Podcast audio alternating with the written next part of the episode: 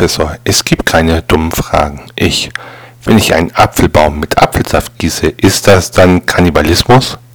Professor, okay, wow.